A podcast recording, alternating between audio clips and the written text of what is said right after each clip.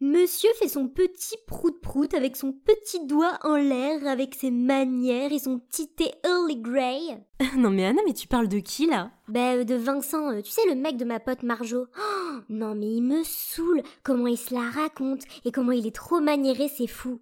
Euh, de toute façon, ça m'étonnerait même pas d'apprendre que Monsieur le Marquis est en fait un sacré dandy. Hein. Un dandy? Mais quel rapport avec les dandys? Ouais, un pencu, un mec maniéré si tu préfères. Attends, attends, attends, non mais Anna, tu mélanges complètement tout là. Entre monsieur le marquis, comme tu dis, et le pencu ou le dandy, excuse-moi, mais il y a quand même un sacré gap. Un quoi? Un pas, une étape si tu préfères. Ouais, enfin, un pas, un pas, excuse-moi, mais les manières de bourgeois dandy, c'est quand même un truc de pencu. Hein. Anna Bah quoi, c'est vrai. D'ailleurs, est-ce que les dandys c'était pas un peu des pencu sur les bords par hasard? Vous savez, la mode, avant tout, c'est une affaire de bon goût. Selon le Robert, un dandy c'est par définition un homme d'une grande élégance du 19e siècle, aussi bien sur le plan social que moral. Robert Non mais c'est qui maintenant ce connard de Robert qui donne son avis sans qu'on lui demande en fait? Non mais Anna, euh, le Robert, le dictionnaire. Ah, euh... ok, oui, effectivement, ça se tient.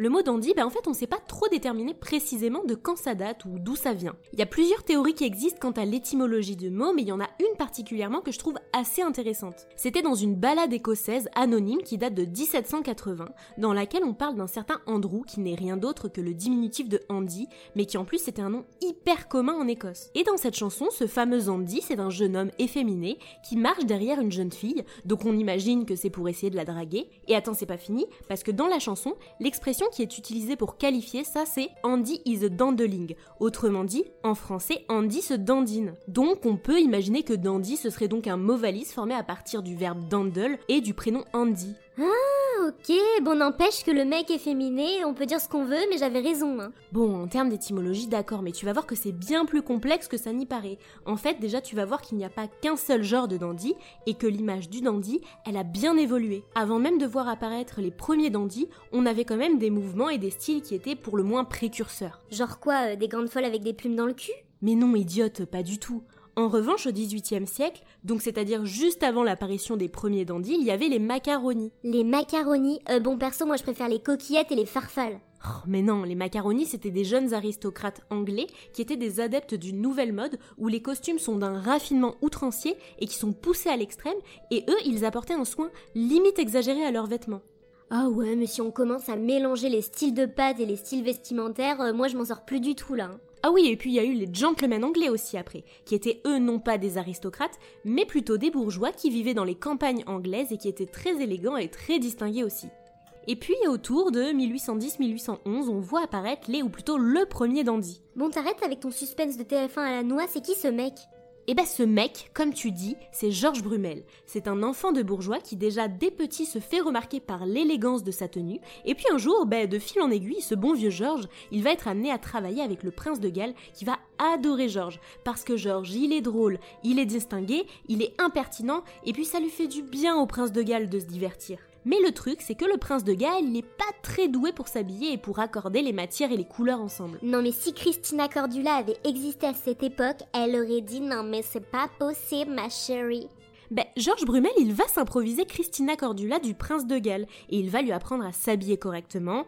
Il lui enseigne tout un tas de codes pour être élégant, raffiné, parce qu'il faut savoir quand même que le dandisme, selon Georges Brumel, c'est tout un art. D'abord, il y a une tenue de jour, une tenue du soir qui sont bien différentes l'une de l'autre. En plus, il a un tel besoin d'être élégant à tout prix que certains vêtements étaient quand même particulièrement contraignants. Contraignant. Bah quoi, tu vas me faire croire qu'on pouvait plus marcher avec un pantalon? Eh bah tu crois pas si bien dire, le style ultime selon Brumel, c'était le pantalon serré moulant, mais tellement moulant que non seulement une fois que tu l'avais mis, tu pouvais plus t'asseoir, mais en plus de ça, il te fallait l'aide de plusieurs valets pour l'enfiler.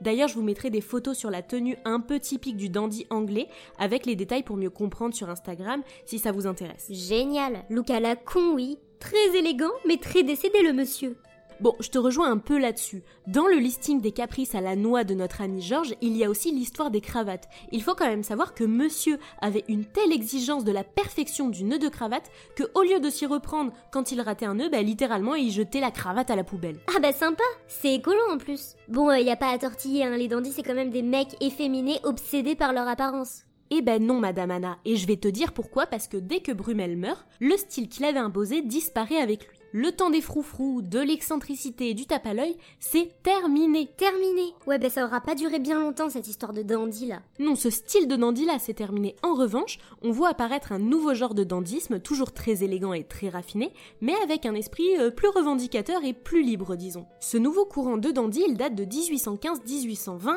et il vient de la jeunesse romantique, souvent issue des hautes classes bourgeoises, voire aristocrates, qui s'emparent de ce style à contre-courant pour défier et d'une certaine manière critiquer le côté un peu vieillot de l'ancien régime, avec ses perruques et toutes ses extravagances un peu chelou quoi. En fait, le dandy, ça devient un putain de révolutionnaire.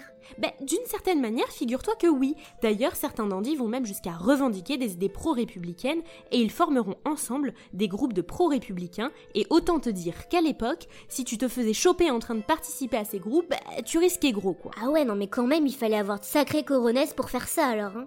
Ah bah plutôt oui, d'ailleurs parmi ces esprits frondeurs, contestataires et romantiques, on retrouve des poètes comme Alfred de Musset qui était toujours lui tiré à quatre épingles, ou encore George Sand qui, on le rappelle, était une femme et qui était habillée à la garçonne avec des hauts de forme, donc plutôt très moderne pour l'époque. Ouais, ils ont bien raison, fini les looks de coincés et bonjour la révolution Non, en fait je crois que t'as pas bien compris. En fait le dandy il doit afficher son désir de révolte et une sorte de mépris aristocratique, mais pour autant il n'en est pas moins un sacré qui court les boutiques pour être à la pointe de la mode. En fait, il est plein de paradoxes. Il aime bien avoir le porte-monnaie bien rempli, mais pour autant, il va prétendre que les seules choses de la vie qui l'importent, c'est la nature, etc. Seules les choses simples de la vie m'importent. J'aime tellement ramasser des petites fleurs dans les champs. Oh, non mais j'en pleurerais presque. Quel comédien, ouais.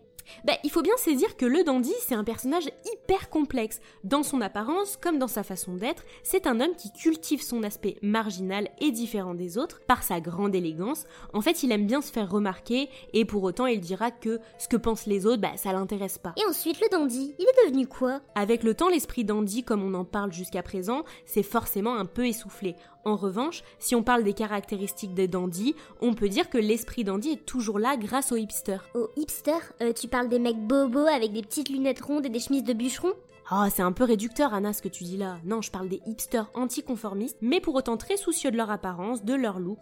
On peut dire qu'on a trouvé de la nouveauté dans la manière de concevoir le dandy. En fait, le dandy moderne, il a pas un look particulier, c'est plutôt un style de vie. Ça veut dire quoi, un style de vie? Genre quoi, il mange vegan parce qu'il aime trop sauver les bébés pandas? Non mais Anna, ça s'appuie pas du tout sur l'alimentation. T'es pas obligé d'être végétarien pour manger sain. Ouais, moi je me trimballe trop avec un iPhone à 4000 boules dans la poche et puis je suis un dandy qui aime la nature et le retour aux sources. Non mais Anna, c'est pas du tout ça non plus j'ai les potos, ça vous dit, on se fait un petit brunch samedi matin Non mais tu crois pas que t'en fais juste un peu trop là? Ouais, en même temps c'est vraiment trop stylé de manger de l'herbe dans les pâturages et porter des espadrilles sur le bassin d'Arcachon en buvant du vin. Ah non, mais j'en fais pas du tout, beaucoup trop, mon pote. J'adore la nature et les champs. Ah oui, non, mais pas les champs de la campagne parce que c'est trop pour les bouseux, quoi. Mais plutôt les champs des Champs-Élysées pour faire du shopping et dégoter des petites paires de baskets blanches à 800 balles parce que les Stan Smith, c'est vraiment un truc de ringard, mon pote.